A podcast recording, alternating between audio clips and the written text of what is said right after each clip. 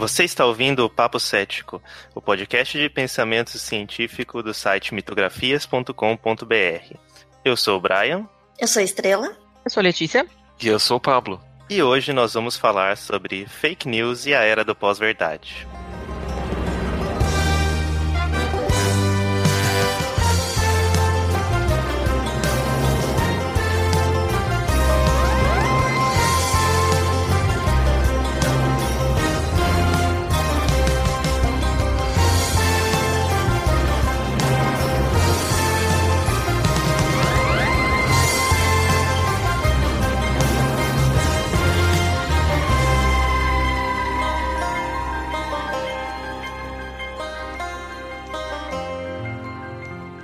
2016, a Oxford Dictionaries, departamento da Universidade de Oxford responsável pela elaboração de dicionários, elegeu pós-verdade como a palavra do ano.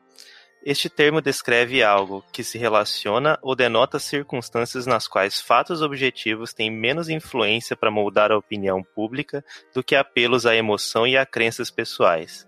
Segundo a avaliação desse departamento, este deixou de ser um termo periférico para se tornar central no cenário político moderno. As chamadas fake news, as informações falsas ou ao menos distorcidas espalhadas nas redes sociais, se tornaram uma epidemia que percorre o mundo inteiro. Elas fazem parte de uma nova modalidade de guerra informativa, usada com objetivos políticos, que já rendeu grandes benefícios nas últimas eleições dos Estados Unidos. O Brasil aparece agora como um perfeito campo de batalha, no qual as fake news, que já estão contaminando o debate político no país há algum tempo, sobretudo desde o processo que acabou no impeachment da presidenta Dilma Rousseff, podem jogar um papel decisivo. Os elementos estão prontos. Um país muito ativo nas redes sociais, com uma forte polarização ideológica que se reflete claramente na internet e com umas eleições acirradas demais daqui a poucos meses frente a esse cenário, qual é o futuro que nos espera nessa era do pós-verdade das fake news? E como nós vamos lidar com isso?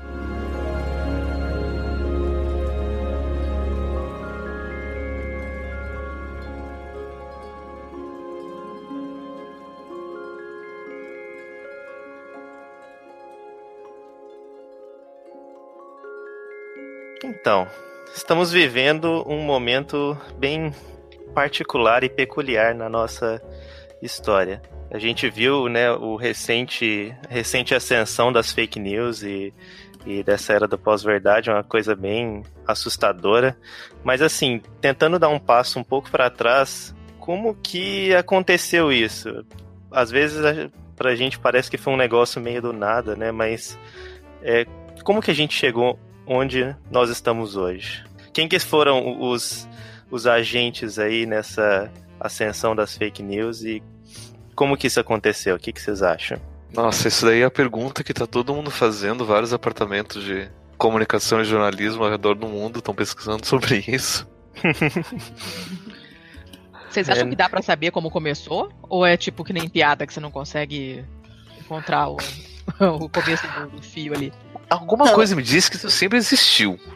Se a gente for ver o site do E-Farsas, na internet sempre existiu. Ele acho que é um dos sites mais antigos, né? Que sempre vê essas mentiras, uhum. assim, das pessoas fazendo, inventando. Só que parece que mudou um pouco o foco, que antes era, tipo, umas notícias meio nada a ver, assim, tipo.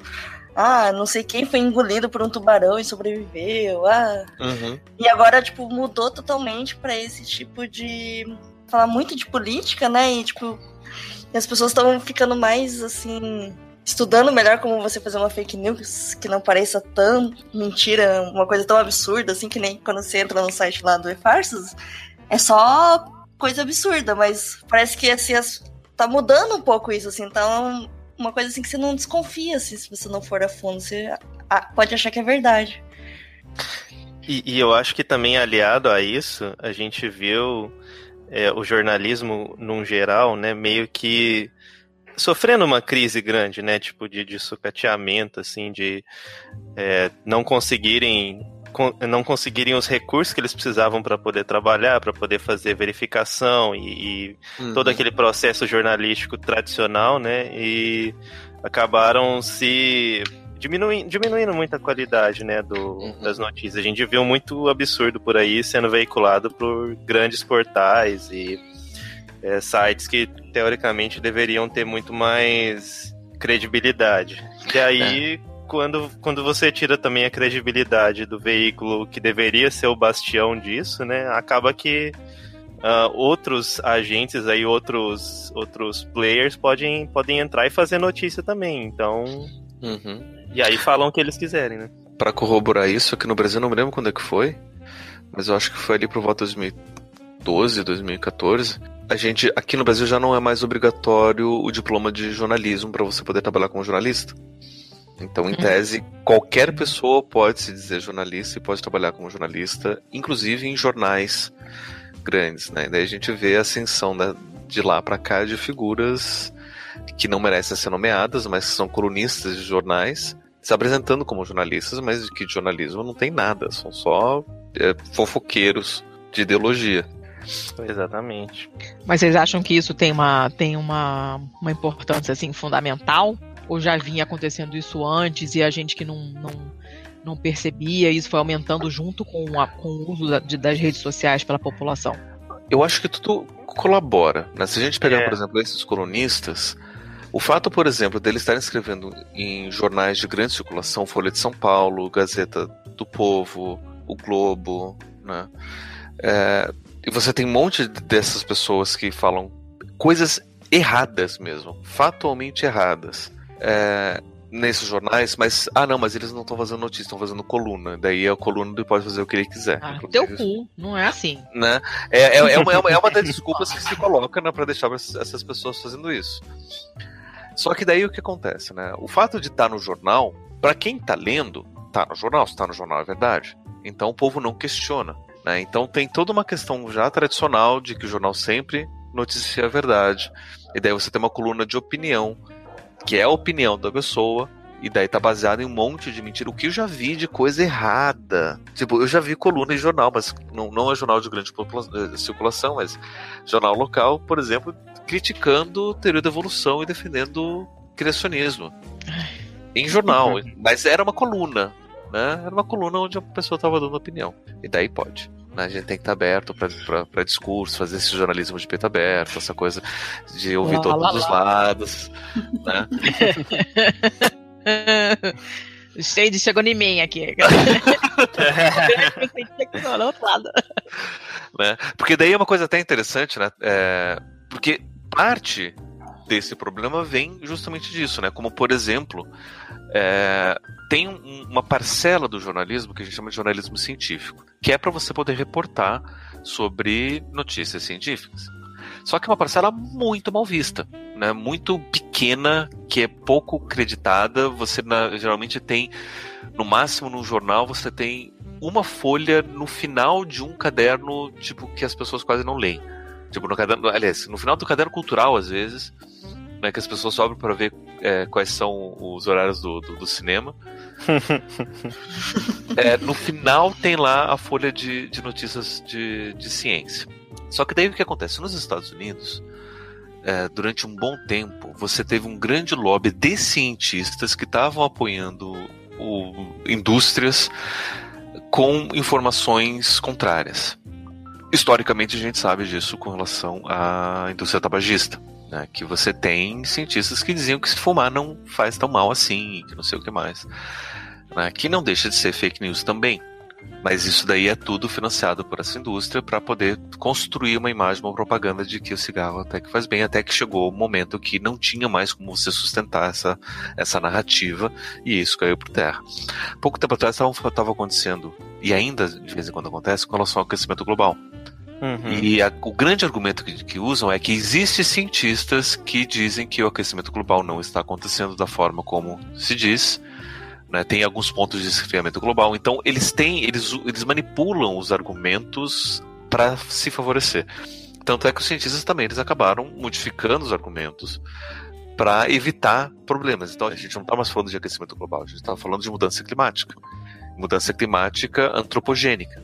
Né? E aí esses, esse, esse grupo, que geralmente é financiado pelas grandes indústrias que poluem o planeta, estão dizendo que não, que, o, que a mudança climática é natural, que acontece por ciclos, em vários momentos você já teve assim, vide a era do gelo, por exemplo, né? E você tem momentos de superaquecimento e tudo mais, e eles negam as evidências.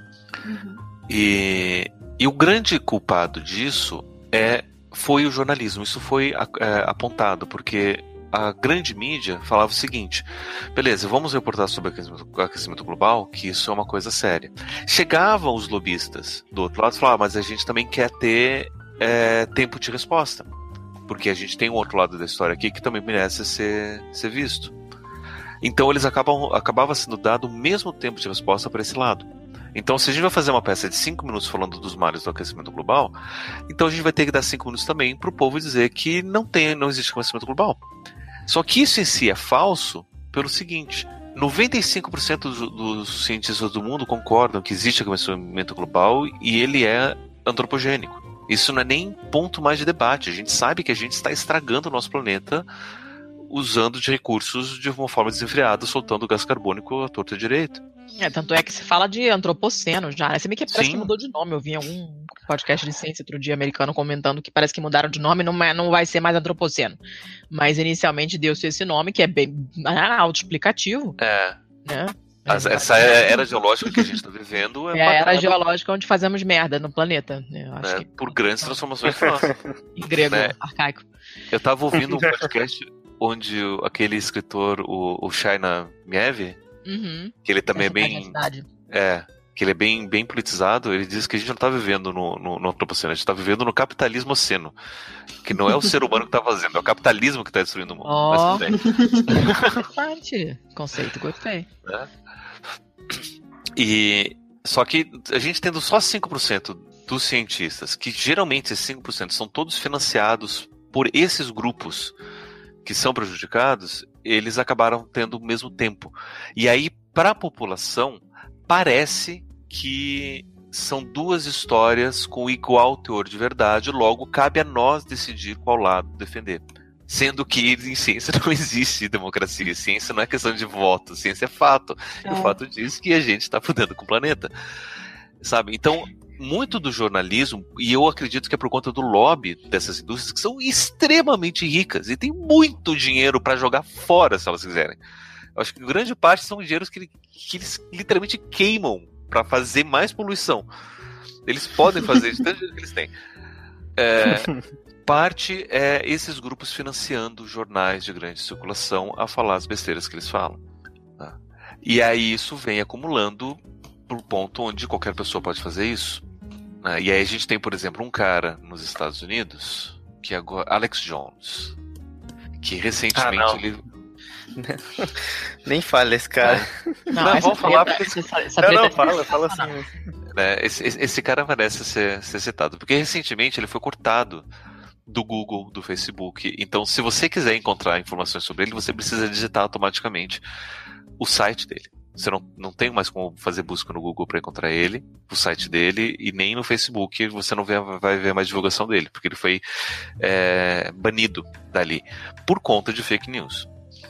E aí vem a história dele, é interessante, porque tem, tem um monte de, de, de podcast, agora não, não me lembro quais foram que eu, os que eu ouvi, mas um monte de podcast gringo que fez análises do percurso dele, que ele não começou tão conspiratório, ele começou um, cara mais só conservador, falando notícias contra o governo Obama, né? E aí aos poucos ele começou a ficar full conspirador, a ponto de dizer que o governo está colocando é, hormônios na água para fazer com que os sapos virem gays sabe? É Uma coisa assim ridícula, absurda. É lindo, que a quantidade de imaginação, de cara de pau que essa pessoa tem que ter é admirável. Né? É uma coisa muito forte. Não, e ele fez umas coisas, assim, muito mais, mais malucas do que isso. Eu acho que, se não me engano, foi ele que duvidou, começou aquela conspiração de duvidar da cidadania americana do Obama. Uhum. Ele duvidava dos daqueles é, tiroteios, né, de uhum. dentro de escolas. Ele, ele achava que era é, tudo armado e, e, divulgava essa informação assim como se fosse a verdade, né, de que ah, uhum. foi tudo armado pelos pelos esquerdistas para poder acabar com as armas e não sei o que, tirar as armas. Com a liberdade individual. É, e assim, umas coisas absurdíssimas. Sim. Só que aí, o John Oliver, no programa dele Last Week Tonight, ele fez um episódio inteiro sobre o Alex Jones. Daí ele mostra o problema que era o Alex Jones. O Alex Jones era muito esperto nisso. Porque quando ele falava que a água estava contaminada com hormônios para fazer com que os sapos virassem gays, no quadro seguinte ele, vivia, ele começava a vender água engarrafada, purificada sem intervenção do governo. quando ele falava da questão do, das armas, né, não sei o que, na outra ele vendia não sei o que relacionado a isso. E ele ganhava muito dinheiro com essas, com essas vendas desses produtos. E, em boa parte, eram produtos deles. Dele, né? Que ele financiava para produzir, para poder vender, e tinha com os outros produtos de outras pessoas, porque ele gerava muito dinheiro. Ele fez muito dinheiro com isso. E aí a gente começa a ver qual é o interesse por trás, né? Porque não é só espalhar uma notícia falsa. Né? Do, do, tipo, estou espalhando uma notícia falsa, hahaha. Uh, estou falando uma notícia falsa para poder capitalizar em cima dessa notícia falsa. E ele é o maior exemplo disso. E aí eu me pergunto, por exemplo, aqui no Brasil, um outro grupo que é dito como sendo o maior divulgador de notícias falsas, que é o movimento Boca de Lixo, o MBL, que que cria um monte de notícia falsa, que divulga um monte de mentira e as pessoas compartilham, né? E, e o, o, que eu já vi de compartilhamento do tipo, nossa, será que é verdade? Se for, é péssimo. Né? Tipo, até duvidando e, e, meio que concordando. Não sei se é verdade, só tô passando. Só tô, é. só tô passando pra frente, porque se for verdade é péssimo, fiquem de olho. É, fiquem de olho. E aí você chega e fala, não, é mentira. E aí as pessoas, nossa, se for verdade é péssimo, se for verdade é péssimo. Não, é mentira. Aí você posta lá em farsas, você posta um monte de coisa mostrando que é mentira e o pessoal, né, só fica com a manchete ainda por cima. Da... Sim, sim, porque ninguém da... vai além disso, ninguém lê é. mais nada. Mas enfim, considerando o MBL, a gente pensa, né, qual que é a motivação do MBL? Né? E o que é mais engraçado, né, o MBL, ele começou como um movimento apartidário, que a partir do momento que, que começa a ganhar popularidade, se alia a uma série de partidos e se alia uma série de figuras, que em sua maioria hoje estão presos. Isso já deve significar alguma coisa. E aí ele começa, já nas eleições passadas para municipais, a eleger representantes. Né? A gente em São Paulo tem o Fernandinho Feriado, que, que foi eleito é, vereador de São Paulo. E esse ano a gente tem os principais nomes do movimento Boca de Lixo também concorrendo à vaga de deputado, deputado federal. E aí a gente fica pensando, né? E se nos Estados Unidos a capitalização pelo mercado, aqui no Brasil a capitalização pela política. Uhum. Então, é divulgação para você ganhar em cima disso. Você divulga notícia fácil para poder ganhar em cima disso. Porque é na política que eles ganham dinheiro, né? Exatamente. E o mais engraçado, e o que eu acho mais irônico de tudo, esse pessoal é um pessoal que defende Estado mínimo. É um pessoal que defende é, livre mercado. E aí eles vão concorrer a vaga de deputado para viver às custas do Estado. Não faz sentido nenhum. É uma incongruência completa e eles têm intenções de votos. Tem muita gente que votaria neles. Ah, inclusive, boa parte, boa parte das páginas deles também foi cortada no Facebook por conta de, de, de divulgação de fake news. É, essas, essas contradições é. são, são meio que em tudo quanto é lugar, né? Eu tava ouvindo ontem um podcast americano é, falando de uma família muito poderosa do estado do Nevada e eles não reconhecem o estado, essa família praticamente larga o gado para pastar nas terras que seriam terras do governo. É bem interessante, são quatro capítulos só. Quatro episódios, se não me engano. São seis? São seis, acho. Ah, não me lembro mais, mas era, era pouquinha coisa, assim, né? E, e, e, e, bem interessante a história, né? E, e, no final das contas, a, a, revelação final é que o cara se candidata a alguma coisa lá que eu não me lembro mais o que, que era. Então, ele, ao mesmo tempo que ele não reconhece a autoridade do Estado, ele fala que o Estado não pode possuir aquelas terras, então a terra é do povo, e aquela coisa da soberania do indivíduo, que é uma maluquice lá americana, não sei mais o que das contas, mas no final ele se candidata. Então, é o famoso, ah, bebê, mas na vaca você não quer, né? O cara é só da boca para fora. E, tipo, aí o jeito, ele falando, né, com aquele sotaque pavoroso de caipira americano, e ele falando, é, porque eu não, não tenho nenhum candidato com quem eu me identifique, então eu mesmo me candidata, não sei mais o que. Mas, filhão, se você né, tá rejeitando todas essas regras e agora você vai se submeter às regras e depois vai continuar ignorando as regras. Como é que funciona isso aí? Né? né? Mas coerência não trabalhamos, né? Então não adianta ficar procurando coerência porque não vai ter. Né? É igual o Fernandinho Feriado também sendo negro, gay e, e, e, se, e se, candidatando sob a legenda desse, dessa coisa nojenta que esse partido não apartidário que eles, que eles, né? cara, é loucura. Né? Isso é loucura, cara. A pessoa não tem congruência nenhuma. Eu gostaria muito de saber o que você passa na cabeça de uma pessoa desse tipo, né? Mas é, é o fato de, dessas, desse, desses grupos, assim, claramente mal intencionados, assim, né? é, usarem de, de, de, fake news para avançar e, e, tomar o governo e tomar postos de, de, poder, assim, cara, isso é muito apavorante. E a gente, os uhum. exemplos todos que vocês colocaram na pauta, inclusive e tal, cara, tem cada exemplo horrível, né? Tem coisas muito pavorosas acontecendo. Essa semana explodiu essa parada do Trump aí, do cara que, que admitiu, né, que tinha recebido isso e aquilo para mudar o resultado ah, das eleições. Fazer... É, cara, sabe? E aí e a gente lembra do que foram essas eleições. As eleições americanas, essas últimas, foram guerra de fake news. A, a Hillary perdeu porque é mulher e por causa daquela notícia totalmente inventada dos e-mails, que mesmo que fosse verdade, não seria um problema, né? Mas uhum. foi totalmente inventada do nada aquela história. A da pizzaria lá também. Da... Nossa, pelo O pessoal tem mais falando, ó. Inclusive, inclusive eu acho eu acho que essa da pizzaria foi inventada pelo Alex Jones. Ah, meu Deus. Olha, é, daí a gente começa a ver que, que são pequenos grupos que fazem isso, né? Não é, não é uma coisa muito ampla, são pequenos grupos de interesse que começam a fazer isso. E, e por sinal, esse negócio da pizzaria realmente foi ele. É, só, só para explicar esse, esse negócio da pizzaria, que o, o, que ele promovia era que a Hillary e outros democratas se encontravam no porão de uma pizzaria e que promoviam atos de sadismo, abusavam de crianças, faziam rituais satânicos e etc. E, bom, a pizzaria em questão nem tinha porão. Então... Mas o porão estava muito bem escondido. Por é... isso que eles conseguiram fazer isso. É, tinha uma porta falsa.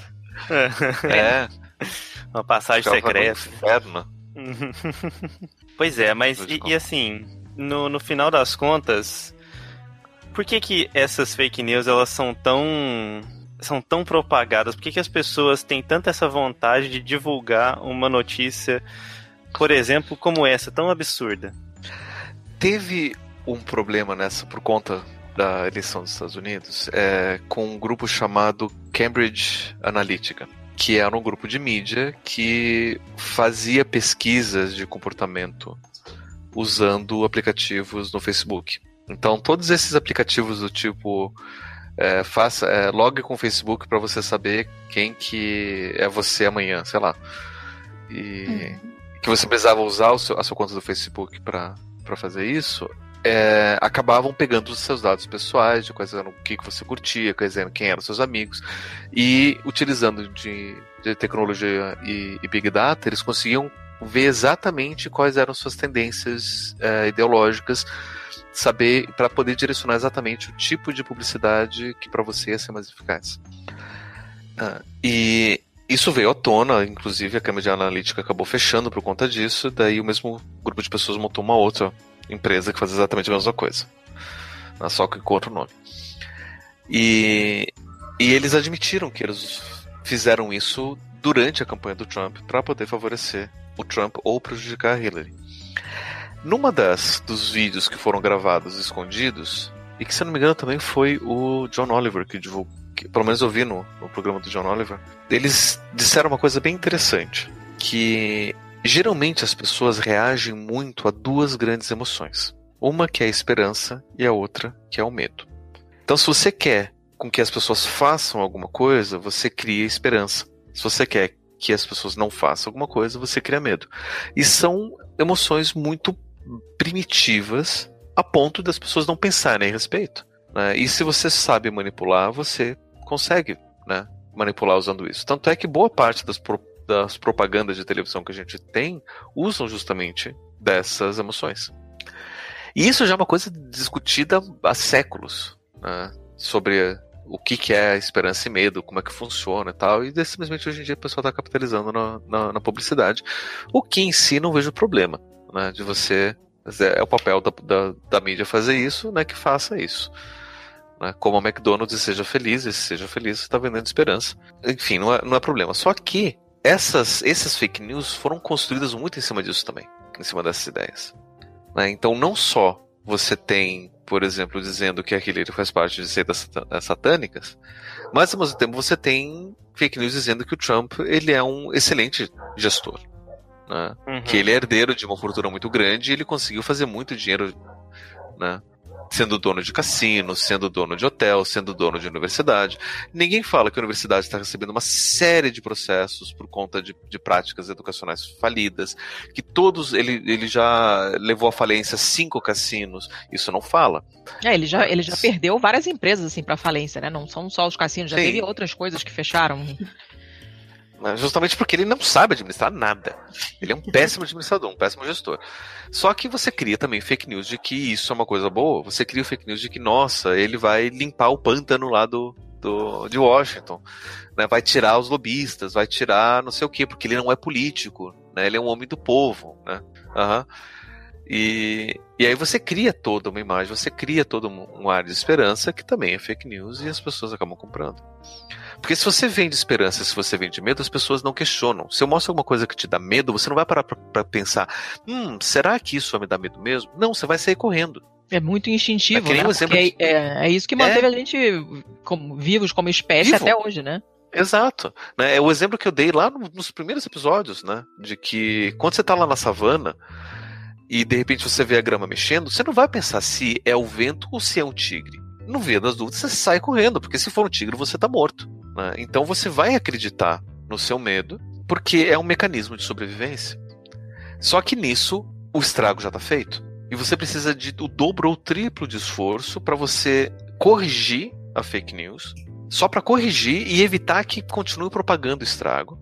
Só que nisso o estrago já está feito. E aí, para arrumar todo o estrago, é todo um outro trabalho. Então é muito mais fácil você utilizar dessas emoções que as pessoas não se questionam, né? Ó, tem tem um, um, documentário do Michael Moore chamado Capitalismo, uma história de amor, bem fofinho. que imagina. Né? E, e, tem um momento ali que ele está falando sobre a crise da, da bolha é, imobiliária lá nos Estados Unidos. E que por conta lá da, da falência, teve um monte de banco que quase fechou. Teve um monte de banco pequeno que fechou e os grandes bancos iam estar tá fechando, não sei o que. Foi passada uma lei de uma página nos Estados Unidos dizendo que o governo iria dar um subsídio para ajudar financeiramente esses bancos que iam quebrar, esses grandes bancos. E nessa lei tinha uma cláusula dizendo que ninguém poderia vistoriar o que ia ser feito com esse dinheiro, né? E era só uma página dizendo isso, basicamente isso. O governo ia dar o dinheiro para os bancos e os bancos podiam fazer o que eles bem entendessem com esse dinheiro. Que isso é uma forma, é, que esse é o resgate desses bancos da falência, porque se esses bancos fossem à falência, o país inteiro ia quebrar, porque, tipo, a casa da moeda deles, basicamente, é. Aliás, o Banco Central deles é basicamente gerido por esses bancos. Então, se você quebra esses bancos, você quebra o Banco Central americano. Então, esse é um desastre gigantesco pro mundo. Era isso que eles estavam vendendo. Em menos de 48 horas, os senadores e deputados foram todos para Washington e votaram a favor disso por medo. E o Michael Moore ele faz entrevista com os caras que votaram a favor e fala que a gente estava com medo. A gente não queria que acontecesse um outro 11 de setembro, a gente não queria que acontecesse um outro grande desastre, uma outra grande depressão. Então a gente aprovou para evitar problema, porque a coisa precisava ser feita tipo de ontem para hoje. Então eles é. aprovaram no medo, eles não conseguiram pensar a respeito, não viram as consequências, não viram, tipo, foda-se, os bancos, né? A gente tem outras formas. Enfim, não, não pensaram em nada. Consequência, os bancos foram salvos. Consequência, aquele ano foi o ano em que os diretores e principais acionistas do, desses mesmos bancos tiveram historicamente os maiores bônus de todos. Né? Mas foi só uma coincidência. Não tem nada a ver com o dinheiro do, do, do governo americano. Né? Só porque eles são excelentes administradores que quase quebraram o mundo e daí conseguiram reverter o jogo. Uhum. É, e são coisas que são movimentadas por, por essas emoções que faz com que a gente não pensa sobre o que está acontecendo, que faz com que a gente simplesmente faça na pressa para evitar riscos maiores e muitas vezes a gente acaba entrando em situações horrorosas. Voltando para a pauta, assim, tô lendo, tô lendo o que, que o, as coisas que o Brian preparou. É, a, a, no final das contas, a gente não, não respondeu nada das notícias que ele tinha falado, né? Mas assim, ele tinha perguntado sobre uma, que parcela de culpa a gente tem a população em geral e os veículos de mídia tradicional e as mídias sociais é, né, nesse estado de, de, de, de, propagação ridícula de fake news que a gente está hoje, assim, né? O que, que vocês acham? Que, que, qual é a culpa da, das pessoas nesse, nesse, nesse esquema? O que, está faltando pra gente, pra gente parar de compartilhar essas merdas. Eu tenho uma opinião meio controversa sobre isso. Queria ouvir antes de. de eu falar. acho que falta senso crítico. A gente não, não, não aprende isso na escola, de consequência também não aprende uhum. em casa, porque nossos pais também não aprenderam. A gente. É, essa coisa também de você ter múltiplas fontes de informação é uma coisa recente, né? A gente uhum. que é mais velho passou a vida inteira só com o Jornal Nacional é fantástico. A nossa fonte de informação era aquilo ali. No máximo tinha o Jornal do Brasil também, né, para fazer às vezes, talvez, um contraponto ao Globo, mas era só aquilo ali. Você não tinha mais onde buscar informação. Então você é, está acostumado com poucas fontes, você tem uma, uma confiança grande demais, uma falta de questionamento, que também faz parte da educação da gente, né? esse o próprio sistema escolar mesmo, que você tem que estar tá lá com a bunda sentada na cadeira, ouvindo o que o professor fala, é, e se respeita a autoridade, né? Uma coisa meio que automática, não, só porque o cara é professor você tem que respeitar. Pô, se o cara não me respeita, também não vou respeitar, não. Né? Ah, uhum. Ah, respeita os velhos. Cara, eu respeito todo mundo que merecer respeito. Se você for um velho escroto, passar a mão na bunda da menina na minha frente, tá certo que eu vou pegar a bengala dele e vou dar na cabeça dele. Não vou respeitar Não só porque ele é velho, né? Tira é, uhum. é, a dele é a capacidade de ser um idiota. E a mesma coisa do, com, com, tudo, né? Só que a gente cresce meio que de cabeça baixa, aprendendo a, a não questionar nada nunca. Tem um fator de religião é bem forte também aí, eu acho. E, e aí fica muito difícil isso, essa, essa, vontade de questionar vir naturalmente. Se isso também não é ensinado mais tarde, é muito difícil. Tudo que você lê, o seu instinto vai ser, oh, é mesmo, né? Em vez de, pô, hum, talvez não. E aí, hoje em dia, com a facilidade que você tem de passar para frente essas coisas, você realmente vai no automático, né? E ter todas essas fontes diferentes à disposição é meio. Deixa eu pensar a palavra. Não tá me vindo, mas meio overwhelming, assim. Pra... Em quem você vai acreditar? Porque é tanta gente falando tanta coisa, é aquela avalanche de informação na sua cabeça, que saber filtrar essa, esse tipo de informação também é uma habilidade, né? que nem você procurar no Google. Tem maneiras boas e maneiras estúpidas de procurar coisas no Google. Se você procurar de uma maneira idiota, você não vai achar o que você quer nunca. Você tem que saber perguntar. Isso é uma, é uma habilidade, né? E você saber filtrar, entender que site pode ser confiado, que site é claramente uma besteira, né? E coisa. E mesmo assim a gente já cansou de ver, como o Brian falou logo no começo, e o Pablo também, tem jornais grandes que, que publicam abobrinha também nessa pressa, né, de ser o primeiro a noticiar e tal, qualquer coisa que, que, que começa a bombar, que começa a viralizar, os grandes jornais, a grande mídia acaba noticiando também, mesmo sem conferir a fonte, sem conferir se é verdade. Né? Então, na verdade, a gente chegou num ponto que não pode confiar em ninguém, praticamente, né? É, eu, eu também acho que sou, sou muito dessa linha da Letícia que eu, eu, gostaria muito de culpar as pessoas por isso e falar que ah, as pessoas não têm senso crítico e é isso, mas eu também sou muito reticente porque justamente por tudo isso que, que você falou, Letícia, acho que é, é, é uma habilidade, como toda habilidade, precisa de treinamento e até quem tem treinamento, dada a pressão e desatenção suficiente, cai no mesmo erro e divulga um monte de, de abobrinha. Então, imagina a pessoa comum que não tem tanto tempo, não investe tanto tempo, não está tão interessada nisso e está só agindo ali conforme o, o, meio assim que aquele medo, aquele, aquela esperança ou o que quer que seja que está incutido na cabeça dela, né? Então, é, é esse negócio é, é um, bem um caso de que o buraco é mais embaixo. Acho que é, é uma questão bem complicada, assim. E acho que as pessoas, claro, né, é como a gente também tem que tentar é, não se, se, se entregar a essa essa nossa coisa biológica de medo, de, de só compartilhar uma coisa porque, ai, se for verdade vai ser horrível e etc. É, mas, assim, também é. Enfim, é complicado.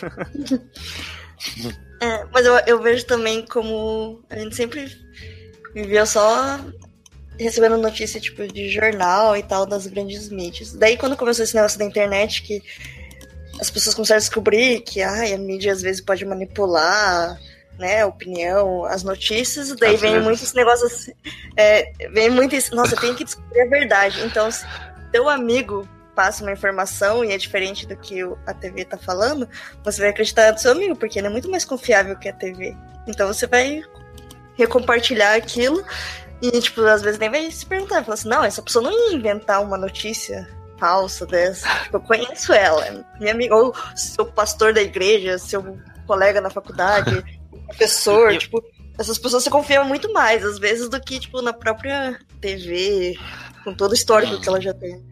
E eu acho que também tem uma outra coisa. A internet ela promoveu uma certa inversão de poder ali junto com a, é, em relação à TV, em relação a jornais e etc. Então, assim, pessoas que não estavam antes nos holofotes agora estão. A gente tem os influencers digitais aí que às vezes tem mais poder do que um jornalista, do que um, um cara ali, um ator da TV, etc. E nessa inversão de poder, muita gente também quer tomar esse holofote, só que uma pessoa que não tem uma boa intenção, não tem um bom treinamento, e, enfim, que, que vai fazer de tudo para poder chegar a ter esse poder, né? E incluindo apelar para as emoções mais básicas do ser humano, né? Então vai, vai criar todo tipo de groselha, todo tipo de, de notícia falsa para poder justamente alcançar ali uma posição de que as pessoas confiem nele ou dêem um crédito e isso se converta em dinheiro. Né? Uhum. Tem. Eu, eu, eu, tô ouvindo vocês, eu tô me lembrando de cada coisa, né? É, há um tempo atrás, quando a internet começou. Anos 90, né? Quando era só mato. deve lembrar disso. É, quando era só mato, os nossos pais diziam que, olha, toma cuidado, não vai acreditar em tudo que você vê na, na, na internet. Né? Você tem que ser, ter um pouco mais crítico com essas coisas. Aí a gente, beleza, vamos ouvir. Mas hoje em dia, quem mais divulga fake news é pai, avô, tio e corrente de, de, de, de zap zap. Socorro, sim. Sabe? Sabe, todo aquele senso crítico que a, teoricamente eles tinham há muito tempo atrás, né? Tipo, nossa, toma cuidado com essa coisa da internet, a gente não sabe o que tem lá dentro e tal. Hoje em dia. Despirou é o que mais tem. Mas é engraçado isso, né? Eu tenho, eu tenho um zilhão de grupos de WhatsApp, porque é o grupo do balé, o grupo da Zumba, o grupo da escola, o grupo da Craca, o subgrupo da. Um milhão de grupos. E beleza. O grupo da Zumba tem um, gente de tudo quanto é faixa etária. E tem umas mulheres mais velhas que fazem também. E caramba, é uma quantidade absurda de abobrinhas que elas mandam. Só que é, eu comecei a. Entrei no meu papel de chata do rolê, entendeu? Assumi esse papel, que antes eu ficava, ah, não vou ficar discutindo, que não, vai mudar nada e tal. Mas chegou uma hora que eu não, não aguentava mais. Então, cada vez que elas receb... que eu recebia uma abobrinha dessa, eu imediatamente catava lá um aos fatos, lá uma porra dessa e mandava. Isso é mentira, parem de mandar essa merda. Aí começou a acontecer uma coisa curiosa. Porque ninguém respondia quando eu mandava a notícia avisando que era falsa. ninguém respondia, né? Eu ficava só pensando o que será que estava passando pela cabeça da fulana que mandou esse negócio. Depois de um tempo, ela começou a mandar essas notícias bizarras e, tipo, cinco minutos depois, ela mesma mandava o link dizendo que estava errado que era mentira. Caramba, funcionou é, então. Já aconteceu assim umas três, quatro vezes. Eu falei, olha só, danada, né? Quer dizer, ela ainda não está checando antes de mandar. Mas o fato de mandar, depois pensar e falar, pô, tá esquisito isso aqui, né? E depois ir lá checar e botar pra gente o link dizendo que tá errado, gente, é lindo. Eu tô assim, é um assim, progresso, né? com ela. Maravilhadíssima, tô achando ótimo. E eu não vi isso acontecer em nenhum outro grupo, assim. Foi uma coisa bem curiosa que tá acontecendo nesse grupo em específico. No grupo das mães da escola também já cansei de mandar link. Tá errado, gente, isso é mentira. É o um negócio da graviola contra o câncer, que já apareceu duas vezes no grupo. E não sei o que lá das quantas.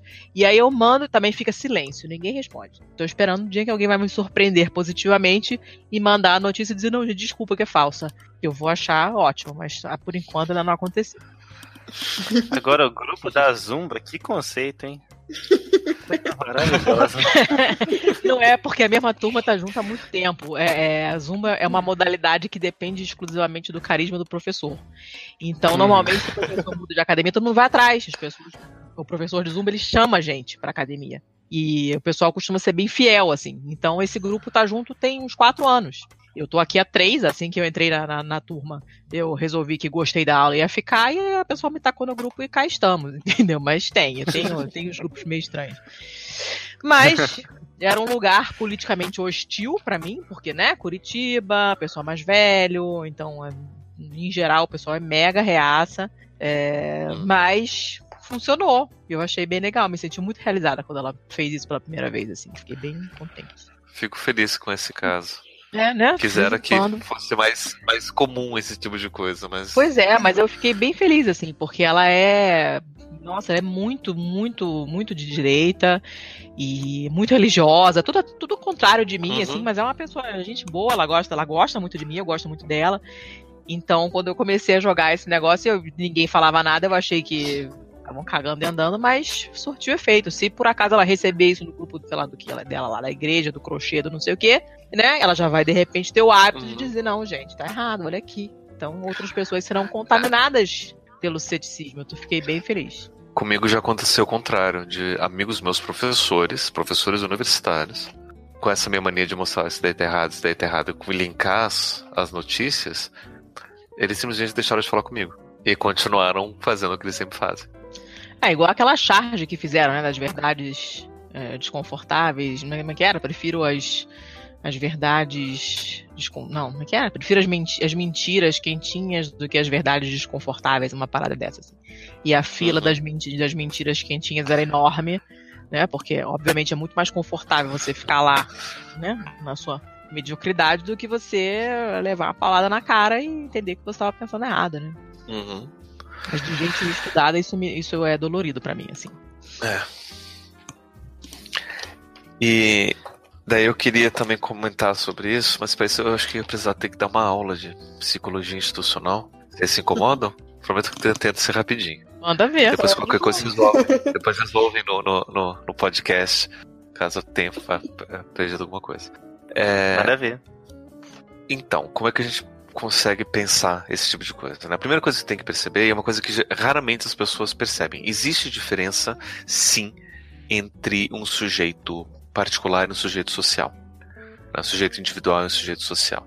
São coisas diferentes. Então, por mais que você tenha ali uma pessoa que pensa de um jeito, ele na massa vai se comportar de outro, porque a massa tem sua própria identidade, tem seu próprio funcionamento. Tem aquele filme clássico chamado Homem de Preto, que tem um momento que o personagem do Will Smith tá falando com o personagem do. Do outro que eu esqueci o nome. Do. Me ajudem, gente. Ai, meu Deus. Eu lembro. É o Jay, mas eu não. Não, é Jay não. É. Não, o Kay. Kay. O Kay. Que é o Tommy Lee Jones. O Tommy Lee Jones, muito obrigado. Hum. Ele tá falando lá com o personagem do Tommy Lee Jones que ele acabou de descobrir que existe a agência dos Homens de Preto, essa agência quase governamental, que vistoria e, e organiza a presença de alienígenas no planeta Terra. E aí o, o Will Smith fala assim, não, poxa, por que você não fala para a população? O, as pessoas são, são inteligentes, elas são capazes de entender, que nem eu estou entendendo agora. E o Kay dá a resposta perfeita. Não. Uma pessoa é inteligente. As pessoas são burras. As pessoas funcionam como uma grande massa, uma, uma horda raivosa e que nunca vai conseguir entender isso. E isso daí é só para ilustrar que, de fato, existe diferença entre um sujeito individual, que pode escolher sozinho, e uma massa de pessoas que precisa escolher junto. Essa massa de pessoas não é a soma das escolhas individuais, como tentam às vezes vender por aí. Não é. São respostas, funcionamentos completamente diferentes. Né? Muitas vezes, por exemplo, você individualmente pode pensar uma coisa, mas na massa você faz outra. Inclusive, você vai lá e dá o seu voto para outra coisa. Né? Então, um, um, exemplo bem, bem banal, né? Por exemplo, você não gosta de, de determinado ator, mas determinado ator vai fazer um filme que você quer muito ver. Na sua cabeça, você não ia assistir esse filme porque né, tem esse ator que você não gosta. Mas como você quer ver esse filme, você vai lá e vai assistir o filme no cinema, na pré-estreia, dá dinheiro para distribuidor, porque faz parte do, do funcionamento de massa, né? Porque você quer participar das conversas, você quer né, fazer um, um, Você não quer ficar de fora, né? Então tem funcionamentos diferentes. Nisso a gente vai pensar que existem agências diferentes. Né? Uma coisa é um sujeito individual ser um agente da sua ação, ser agente da sua escolha, e a massa, a sociedade, os grupos também ser agente. Então a gente pode falar que o Estado fez. Quem que é o Estado que fez? É uma pessoa que está lá, o presidente que está lá e fez? Não. É o Estado enquanto agente, agente social, que é resultado de ações individuais, é, políticas, de ideias, regras, é, enfim, de um monte de coisas que faz. E isso acaba sendo importante na hora da gente pensar, né? Quem que tem a culpa por trás das fake news. Porque a gente costuma pensar de culpa e quem que é a pessoa, indivíduo, que é o agente que fez a fake news, que propagou a fake news, que. Né? E de um ponto de vista macro, é difícil a gente colocar essa culpa no indivíduo. É bem complicado. É, mas a gente pode colocar essa responsabilidade, essa culpa sim sobre o grupo. A questão é qual grupo que está responsável por isso.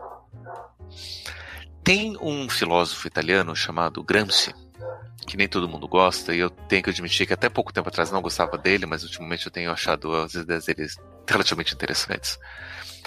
Que ele vai dizer o seguinte: que os grandes grupos, o governo, o Estado principalmente, daí, só que na época dele não tinha tantos grandes grupos particulares, mas a gente pode hoje em dia pensar na, no Google, no, na Amazon, no Elon Musk, na, nos vários grupos dele, enfim. Esses vários grupos, eles buscam sempre construir o que ele vai chamar de poder hegemônico, que é a primazia da sua ideologia sobre a ideologia dos outros. Ou seja, a ideologia dos outros vai ser eliminada e a ideologia dele vai ser preferida. E esses grupos, principalmente o Estado, vão ter várias ferramentas para conseguir fazer isso. Vale lembrar, se não me engano, o Gramsci ele era anarquista, né? então ele não gostava muito de, de Estado. E, e, ele vai dizer que o Estado vai utilizar de várias ferramentas. Uma delas, por exemplo, é a força policial força de, de coerção policial.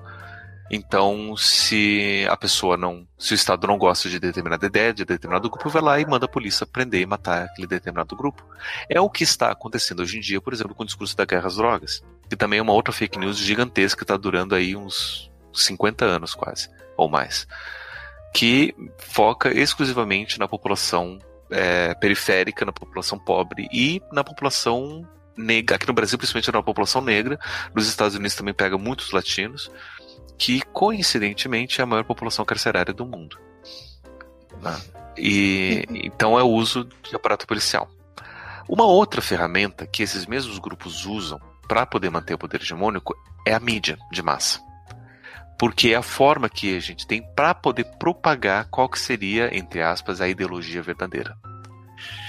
Então a gente consegue ver, né, que, por exemplo, esses grupos particulares, eles não têm polícia para poder ir lá e bater em quem eles não gostam. Mas eles têm muito dinheiro para, inclusive, ser dono das grandes, dos grandes grupos de, de, de mídia. Né? A AT&T nos Estados Unidos, por exemplo, que é uma das maiores provedoras de, de internet, é um dos grandes grupos de comunicação, acabou de comprar a HBO que é uma das grandes produtoras de, de informação também. Nos Estados Unidos você tem pouquíssimos grupos, se eu não me engano, são cinco ou seis grupos do país inteiro que são donos de toda a mídia do país.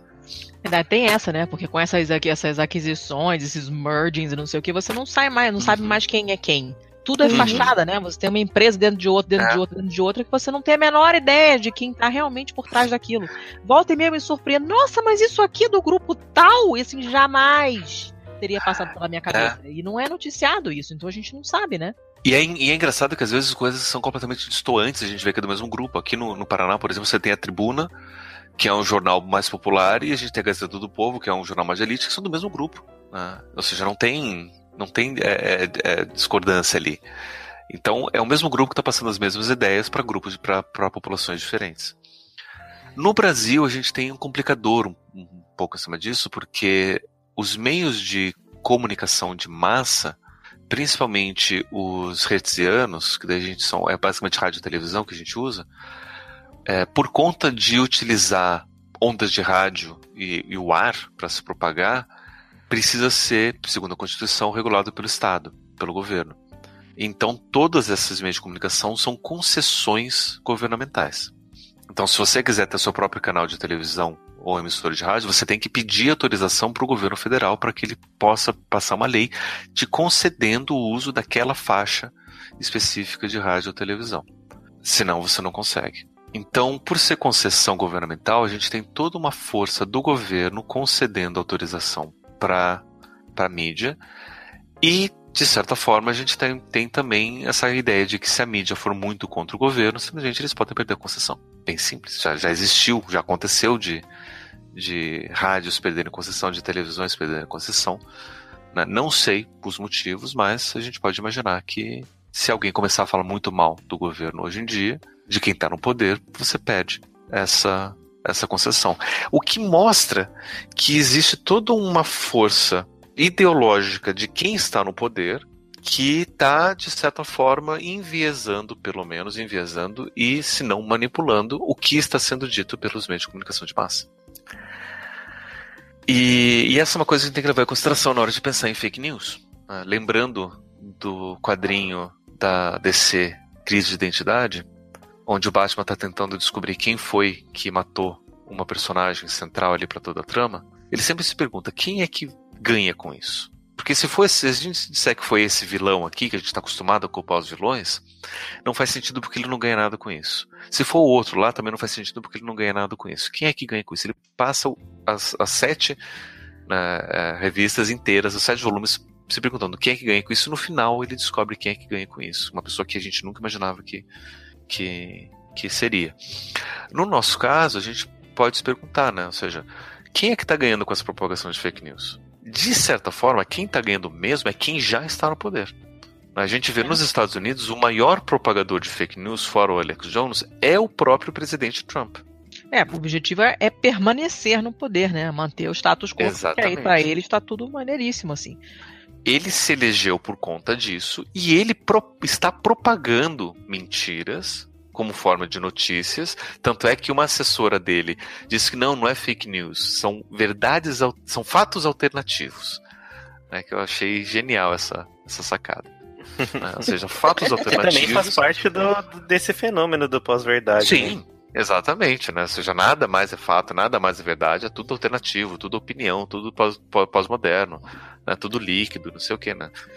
Ou seja, uhum. mostra que a gente não entendeu direito que quem, o que é pós-modernidade, não tem, não tem direito nem o que é modernidade, não tem direito nada. Mas é o que as pessoas estão fazendo. E o Trump está ganhando muito disso. Porque ele só está fora da cadeia hoje porque ainda tem gente que acredita nas mentiras que ele fala. Porque se as pessoas não acreditassem, fossem um pouco mais céticas com relação ao que ele está falando, e começassem a questionar, peraí, não faz sentido isso que ele diz. Não faz sentido ele estar, tá, tipo, dois quilos abaixo da linha da obesidade. Ele é obeso não faz sentido uma pessoa que se alimenta à base de Kentucky Fried Chicken e, e, e cheeseburger todo dia ser uma das pessoas mais saudáveis, que nem diz o médico dele. Né? Isso é mentira. se as pessoas fossem mais céticas, ele com certeza já teria preso. É, e não, não nem, nem só tanto uma questão de, de, de não acreditar e tal, mas de, de parar para pensar é, na, na, hipocrisia dele, né? Da, da do, do, do, dualismo de tudo que ele fala. Eu gosto muito da, de um meme que fizeram, um, pegaram uma foto dele jogando golfe de costas, com aquela bunda gigante, e uhum. embaixo falando, uma, repetindo uma fala que ele tinha falado, criticando as mulheres gordas e tal, e não sei o que. E a foto, assim, não é nada, não é nada gentil com ele. Ele tá numa, numa pose que você vê todo o corpo dele exposto e você vê é, a velhice e, e, o nojo dele, porque ele é um homem asqueroso, não, né? A, a, a, o asco que é a cabeça dele é muito visível no corpo dele, né? Corresponde bastante. Aquele cara com aquele cabelo ridículo, né? Penteado por cima da careca, o cara tentando parecer uma coisa que ele não é, né? E aí embaixo alguém colocou, tipo assim, ah, esse aqui, esse foi o homem que falou essa frase, né? Criticando as mulheres mais velhas e feias, e ele tá um caco, né? E, E eu não entendo como uma pessoa é, defende um cara desses e gosta de um cara desses. A minha mãe tem uma amiga que mora nos Estados Unidos há muitos anos que defende, ele disse que é um cara legal. Eu falei, cara, pelo amor de Deus, vou picar e colocar essa foto na sua comida para ver se entra por dentro, se você entende. Você vê uma fotografia dessas, você leu o que ele falou, você ouviu ele falando. Na entrevista, tem vídeo dele falando essas coisas, e você não vê que tem uma disparidade, que ele não tá em posição de criticar, sabe? Que é o, o sujo falando do mal lavado, e você acha isso normal o que, que é qual é o mecanismo mental das pessoas que caem nessas coisas, sabe? Porque eu não, não consigo entender, sinceramente, assim. Eu entendo notícias que tem, sei lá, um certo detalhe que foi modificado e você bate o olho e não percebe e tal, mas uma, um, uma, umas coisas tão claramente falsas como as barbaridades que ele fala, ou tão claramente hipócritas, como que ele fala e como que muitos nossos políticos falam, deveriam ser imediatamente visíveis e criticáveis, e não são. As pessoas engolem como se fosse, né, sucrilhos. Eu não consigo entender o que, que acontece. Você quer entender o que acontece? Você tem que entender que isso que a gente chama de subjetividade e de identidade são todas construções sociais. Tem muita gente que diz que identidade é uma escolha pessoal, que você escolhe quem você é. E isso é mentira. Você não escolhe quem você é. Isso tudo é uma construção social. Você é fruto das suas todas as suas relações. E uma das coisas que mais acontece é a gente, até mesmo por uma questão de, de sobrevivência mesmo, bem primitivo, tão primitivo quanto o medo. Às vezes até para a gente poder se proteger do medo. É, a gente busca pertencimento de grupo. A gente busca ter outras pessoas com o qual a gente possa se identificar para que a gente possa mutuamente se proteger. Isso, imagina você, de novo, há milhares de anos atrás, você tendo uma tribo onde você precisa proteger o seu amiguinho, porque tem uma outra tribo lá que está lutando pelos mesmos recursos e eles não vão pensar duas vezes antes de matar para poder proteger a tribo deles. Né? Então, quanto mais próximo, quanto mais pertencente a um grupo, melhor para você sobreviver. O problema é que, a partir do momento que a gente já tem esses recursos garantidos, essa é uma habilidade que fica meio que desnecessária. Né? Buscar o, o, ficar junto com o grupo. Tem outras que são muito mais importantes que a gente acaba colocando em segundo plano, como por exemplo a empatia. Né? A gente acha que o pertencimento ao grupo é mais importante do que a empatia, sendo que hum, hoje em dia é o contrário. Né? E uma das coisas que esse pertencimento ao grupo trouxe, por exemplo, foi a ideia no século XVIII e XIX do nacionalismo que a gente precisa ter orgulho de ter nascido em determinado país e defender esse grupo de pessoas a todo custo. O que basicamente levou a muitas guerras e a muitos problemas que aconteceram em nome de defesa da integridade nacional. Enfim, deixando isso de lado, se a gente pensa que essas pessoas que defendem essas ideias, por mais ridículo que seja, por mais absurdas que sejam, por exemplo, mulheres que aqui no Brasil é, apoiam o Bolsonaro, é, negros que apoiam também esse mesmo Bolsonaro, homossexuais que apoiam esse Bolsonaro. Eu consigo compreender de onde é que vem esse apoio, numa tentativa de encontrar um grupo de pertencimento. Né? Porque se eu estou no grupo de apoio a quem teoricamente me faz mal, eu potencialmente não vou sofrer tanto quanto se eu estivesse no grupo de oposição. É mais ou menos no, na ideia, tipo, eu sou fraco e eu tô na, na, escola e tem uns bullies que zoam com todo mundo, eu vou tentar fazer parte desse grupo de bullies. Por mais que eles façam bullying comigo, mas não vai ser tão forte quanto se eu for de oposição a eles. É, ou seja, numa tentativa de tentar sobreviver. Eu consigo entender desse jeito. Isso seria uma coisa consciente ou inconsciente? Você acha que a pessoa para para fazer esse raciocínio? Não, não, pai, né? não ela não para. Não, é, é automático. É tipo na tentativa de sobrevivência.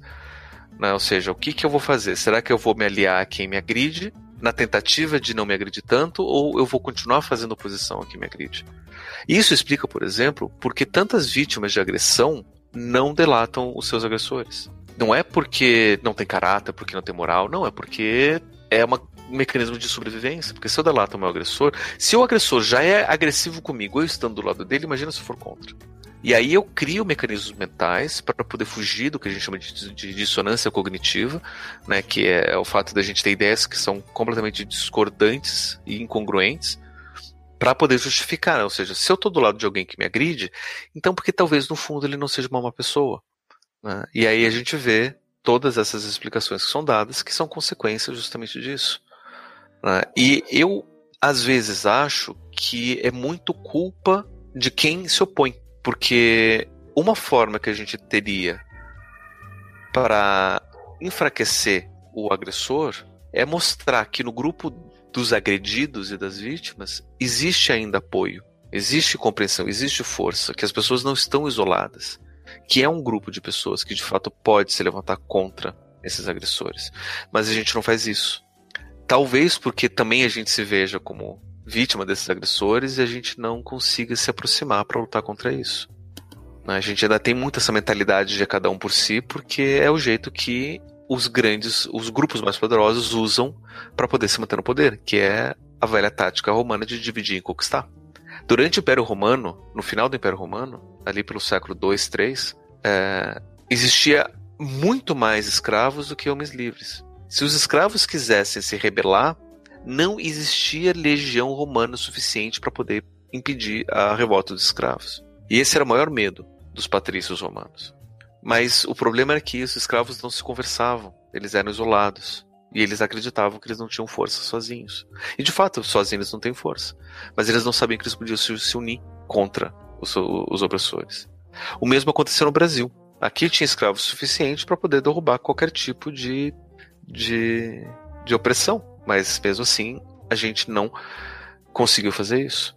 Acho que na história só teve um grupo de escravos que conseguiu se libertar, que foi no Haiti. Que foi uma revolta que esse grupo menor conseguiu, talvez até pela, pelo tamanho geográfico, Haiti é uma ilha, então você tem menos espaço para poder circular e a, circula e a informação circula um pouco mais rápido. Né? Mas você vê, por exemplo, nos Estados Unidos, outro dia eu estava eu tava me, me questionando, né? Muito da nossa. Mudando um pouco de assunto, mas nem tanto.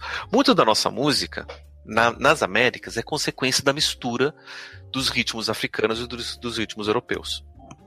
Uhum. Só que, mesmo que a gente tenha a, mesmo, a mesma base no Brasil e nos Estados Unidos, de misturas europeias e africanas, por mais que sejam países diferentes, são sonoridades muito diferentes. Aqui no Brasil, o que é popular é o samba. Lá nos Estados Unidos, o que tem uma mesma similaridade popular é o soul. Só que são ritmos muito diferentes. Muito diferentes. Uhum. E a diferença principal tá que no soul ele é muito mais melódico do que rítmico e no samba é muito mais rítmico do que melódico. Uhum. E o motivo disso está porque nos Estados Unidos eles descobriram que os negros podiam usar os tambores para se comunicar, ou eles imaginavam que eles poderiam fazer isso. E aí poderiam estar passando mensagens a longa distância e organizar então uma revolta. Então o que os brancos fizeram? Proibiram o uso de tambores. Não só proibiram o uso de tambores, como também tentaram a força cristianizar os negros. Então você tem todo um surgimento de uma musicalidade que é consequência disso, né? que é uma música um pouco mais religiosa e muito mais melódica do que rítmica. Aqui no Brasil você já não teve esse problema. Você teve sim o uso de tambores e de ritmos, mas que o pessoal não usava para se comunicar. Mas isso, isso é interessante porque o, o fato de você não ter tanto ritmo na música negra americana como você tem na brasileira mostra uma intervenção da tentativa de você tentar a comunicação entre os próprios negros. Uma forma também de dividir para conquistar. E para mim tudo isso tem base na forma como o nosso estado, como as grandes pessoas de poder mantêm o poder para poder dividir e conquistar as pessoas. E hoje em dia a ferramenta principal é a fake news. E agora sim, a gente citou no, no, no decorrência do podcast é, essas agências de fact-checking, esses aos fatos da vida. Até, até você falou, Letícia, como que isso ajudou a, a moldar as suas amigas do grupo de Zumba. E só que ainda agora tem um movimento feito para poder duvidar dessas agências, falando que elas são enviesadas, elas tem também a sua própria agenda política, seus próprios interesses e que não são tão isentas assim. Então, e aí? Como é que fica? Com, quem que a gente pode confiar? Porque se, se nem. Que, quem checa os checadores, né? Quem observa os observadores? Exato. Who watches the Watchmen? Acho brilhante isso. O que, que vocês pensam disso aí? Cara, e a mim particularmente dá um nojo total, porque você não. Você, você vê que é meio. É, é, é fruto do desespero, né? Deles. Não sabem mais o que fazer pra. pra, pra para combater, para inculcar coisas idiotas na cabeça das pessoas. Então, quando aparece alguém que diz, olha, não é bem assim, eles começam a massacrar a pessoa, né? Atacam o mensageiro. E, e é uma técnica asquerosa, porque as pessoas que não, não têm bagagem, capacidade suficiente de, de para tomar uma decisão sozinhas, para entender as coisas sozinhas, ficam à mercê desses, desses filhos da puta. Cara, eu fico enojada quando eu vejo esse tipo de, de ataque é, a, a, instituições que estão fazendo um trabalho normal, sabe? Primeiro que é impossível ser totalmente neutro, a gente já sabe, né? Quem, quem, quem trabalha nessas agências. E nem parcialmente é... neutro. Não, não tem como, é impossível. É, é. Ninguém é sabonete aqui. Exatamente. algum ar, né? Ótimo, porque inclusive não gosto de sabonete neutro, quero coisas bem cheirosas, coloridas, cheias de corantes, essas coisas. É, e, e, você atacar uma, uma, uma agência que tá dizendo a verdade, porque tem provas, né? Você dizer, ah, não, não é verdade. Você tem um vídeo da pessoa falando aquilo e você querendo descreditar a agência que postou esse vídeo para refutar o que essa pessoa no vídeo falou posteriormente. Cara, isso é asqueroso, assim, é muito, muito nojento e, e, e eu não sei como combater isso, porque as pessoas ficam realmente à mercê desse tipo de notícia. Eu não sei o que fazer. Tem tem um outro argumento disso daí que é o seguinte: que por mais que a pessoa não tenha como se livrar do fato inegável de que é uma mentira, não tem como. Tipo, é assustadoramente inegável que isso é uma mentira. Tem gente que critica essas agências de verificação de dados, dizendo que isso é uma forma de censura e que a gente precisa defender a liberdade, principalmente a liberdade de expressão a todo custo. Então, por mais que seja mentira, não tem problema. A pessoa tem o direito de poder falar mentira. é, então, e essas agências de secagem seriam só mais uma forma de censura. Né? Porque se você limita a liberdade de expressão, você vai limitar liberdades individuais e você nunca pode é, limitar liberdades individuais. Né? Então a gente já consegue, inclusive, ver qualquer viés ideológico dessas pessoas. Você não pode impedir Mas as pessoas de serem filhos da puta. Né? É, exatamente. Né? Se a pessoa quiser, então posso lá dar um soco na sua cara, porque é a minha liberdade de expressão. Dar um soco na cara de nazista. É, inclusive, ninguém vai reclamar se eu dar um soco na cara do nazista. De maneira alguma, acho tendência, inclusive. é. Tem gente que, que fala justamente isso, que é uma afronta à liberdade de expressão. O que essas mesmas pessoas não entendem, e aí eu não sei se elas não entendem porque nunca foram ensinadas ou porque falta capacidade cognitiva para chegar nesse ponto, ou é por pura e simplesmente as pessoas de uma fé e serem canalhas beirando a psicopatia ou serem de fato psicopatas. Né? Não sei o que, que leva as pessoas a não entenderem isso. Eu tendo a, a, tentar acreditar que é porque elas não foram informadas. Que se elas forem informadas, elas vão perceber e vão mudar de ideia. Que verificação de fatos não tem como ser classificado como censura, porque censura é sempre prévio. Você vai uhum. censurar alguém para ela não poder falar. A verificação de fato sempre acontece depois, do tipo, alguém falou a besteira, alguém falou a mentira, chegou lá, a pessoa falou, não, isso é uma mentira. Agora, o que você vai fazer com essa informação é problema seu. Não tem censura ali. Agora, se eles estão falando que a verdade censura a mentira, é porque eles estão confirmando justamente que isso é uma mentira. Sabe? É uma incongruência de argumentos que não faz sentido nenhum. Sabe? Eu, se eu quisesse ter liberdade, defender, e eu quero defender liberdade de expressão, eu quero que, que a expressão seja da mais verdadeira possível, que a mentira não seja uma opção, porque a mentira ela limita as possibilidades de expressão. A verdade ela abre as, uh, essas possibilidades. Então, é, verificação de, de, fatos deve, deve ser uma coisa a ser defendida. E aí tem outra coisa interessante, né? De por que que, né, será que a gente vai acreditar ou não nessas agências? O que será que que está por trás né, desses vieses ideológicos né, esquerdistas do Jorge Soros, que tá financiando todas as agências. Da Ursal. É Ursal, é. Jorge Soros que, que, tá, que tá patrocinando a Ursal, que tá por trás dessas agências todas. É. No fundo Enfim. a gente sabe, né, por que, que eles são contra. Que é porque tava porque daí eles... pegando ali no calo deles. Eles não percebem que a mentira que eles estão propagando é a forma que eles têm para poder se manter no poder. Ou seja, eles estão capitalizando em cima das, das mentiras. E aí a verificação de fato está tirando essa possibilidade de poder. E aí chega ao cúmulo de dizer que Facebook é de esquerda porque tirou páginas do, do MBL do ar. Gente, é recomenda pior. o governo. real. Tem uns o absurdos pior- sendo. O pior, nenhuma dessas páginas que foram tiradas do ar estavam diretamente ligadas à página do MBL. Sim, no dia lindo. que elas foram tiradas do ar, o MBL chegou e falou que essas Foi páginas lindo. estavam ligadas a eles. Ainda por cima são burros. Puta que pariu, cara. Ai, Foi lindo. Eu não acreditei quando eu vi. Falei, tu tá de sacanagem. Que os caras vestiram a carapuça com essa cara de pau. Mas, hum, sabe, quem, quem apoiava continua apoiando, né? Mas foi, foi surreal. Sabe? Ah, e se eles ficassem calados, ninguém ia falar nada com eles. Né? Só ia falar, tá, beleza, uma série de páginas, a gente desconfiava que era deles, mas não tinha como afirmar, e eles foram e assumiram a autoria do crime. Cara, é uma. ah, é linda.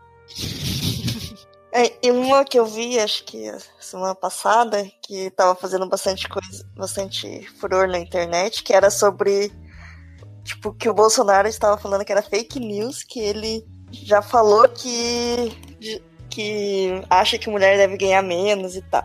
E ele falou que isso era uma fake news sobre ele, né? Daí, tipo, o que mais tinha era gente mostrando vídeo, vídeo dele falando e tal, que acha mesmo que tem que ganhar menos, que não tem que se meter na, nas políticas de empresa e não sei o quê.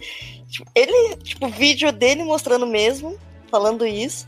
E é bem que a Letícia falou assim, não adianta, tipo, você mostrar o negócio porque eu vi um cara, inclusive, comentando bem assim, ai, não adianta mostrar isso porque é igual o time de futebol. Não adianta se o meu time perder e fizer coisa errada, eu vou ficar torcendo pra ele. Então, tipo, Mas eu, Não já, é, mas eu já digo, mas eu já digo que adianta, porque a gente não tá fazendo isso pra converter os apoiadores, os os os, os Os- bosominions. aham. pregar pra convertido, né? É, não tá. A gente tá aí pra poder falar pros indecisos, para aquelas pessoas que de fato acham que talvez o Bolsonaro seja uma alternativa, por conta das fake news que eles ouvem, mas não sabem da verdade. exato. E eu, eu acho É, que ainda tem uma outra, um outro elemento aí que não são só também as pessoas que estão indecisas, mas as pessoas que estão em época de formação de opinião, jovens e adolescentes que, que ainda não têm aquele, aquele viés formado e que podem muito facilmente ser seduzidos por essas coisas, né? Então isso também é uma parte importante porque não é só um investimento assim para agora, né, para curto prazo. É, tem é, consequências muito mais para frente. Exatamente. A gente estava falando isso ontem. Estou fazendo uma pós-graduação em educação internacional e ontem o assunto era a gente saiu um pouco da parte acadêmica de aquisição de, aquisição de linguagem, é, bilinguismo, essas coisas. E ontem é, o assunto do módulo que começou agora era pensamento crítico. E e aí a gente conversou bastante sobre isso e tal, e realmente chegamos à conclusão que esse tipo de coisa deveria fazer parte do currículo, né? Mas para isso fazer parte do currículo, você tem que mudar a estrutura toda ao redor também, porque enquanto a sala de aula for cuspe-giz, o professor lá na frente, os alunos sentados em fileira, só podem falar quando levantarem a mão, enquanto você tiver essa hierarquia tão rígida dentro da sala de aula, você não tem como você fomentar o pensamento crítico, é impossível. Como é que a criança vai se sentir à vontade de questionar, de dizer, olha, professor, eu ouvi dizer que tá errado isso aí, está parecendo estranho, né? Minha mãe pronuncia isso aí de uma maneira diferente. Como é que a criança vai se sentir à vontade, né, sem medo, sem apreensão para fazer um comentário desse tipo, se dentro da sala a hierarquia é aquela super rígida, né? Eu que mando e né, manda quem, quem sabe, obedece quem tem juízo, aquelas besteiras. E, e, e tem muita coisa para mudar, né? E eu vejo que dentro de casa é, as famílias ainda seguem uma, uma estrutura também assim rígida. Você tem que obedecer aos pais porque sim. Você tem que fazer porque eu mandei, porque sou eu que estou dizendo, né? Esse tipo de, de, de, resposta não resposta e, e você propaga isso e é muito difícil você sair disso você realmente fica adestrado a pensar dessa forma e é muito difícil você sair depois desse esquema né? O seu esquema mental é esse desde pequeno você de repente passar a raciocinar de outra maneira é muito difícil.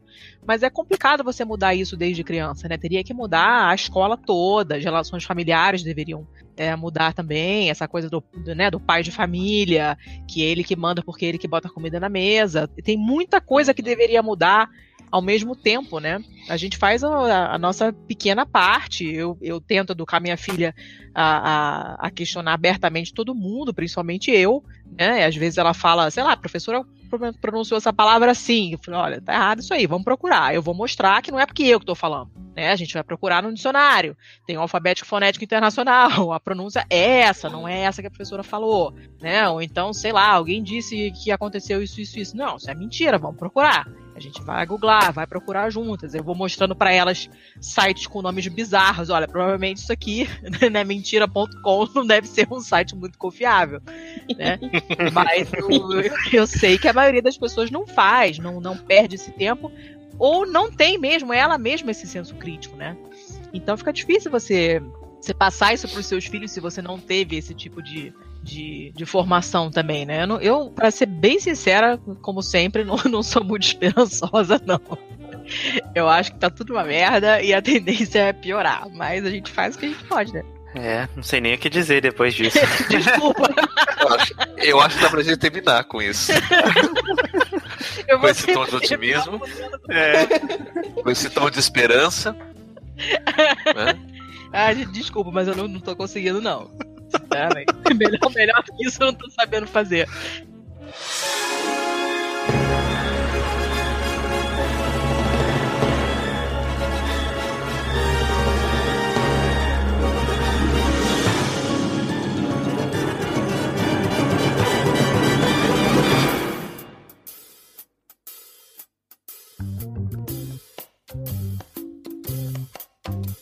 Tanto as instituições governamentais quanto as de mídia ainda têm muito que aprender para fazer um combate efetivo às fake news e se tornarem novamente confiáveis para o público. Mas na esfera individual, é importante que cada um de nós seja cético e diligente em busca da verdade, e não nos tornemos agentes de divulgação de mentiras.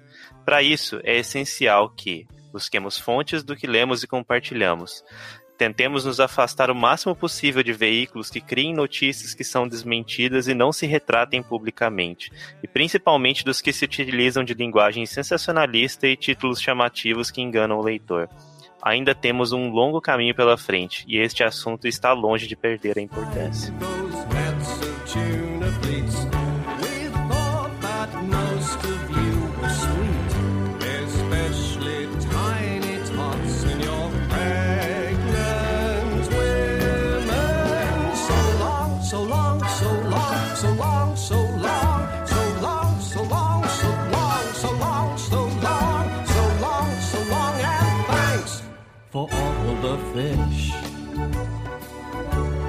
Se você gostou desse episódio, não se esqueça de visitar nosso site no www.mitografias.com.br para conhecer mais o Papo Cético e também outros projetos do nosso site. Você também pode mandar e-mails para contato@mitografias.com.br. Seguir também a nossa página no Facebook, no facebook.com/papo lendário ou então no facebook.com/templo do conhecimento. Se você quiser apoiar o Papo Cético e os outros projetos do Mitografias, você pode acessar padrim.com.br barra mitografias e conhecer o nosso projeto de apoio.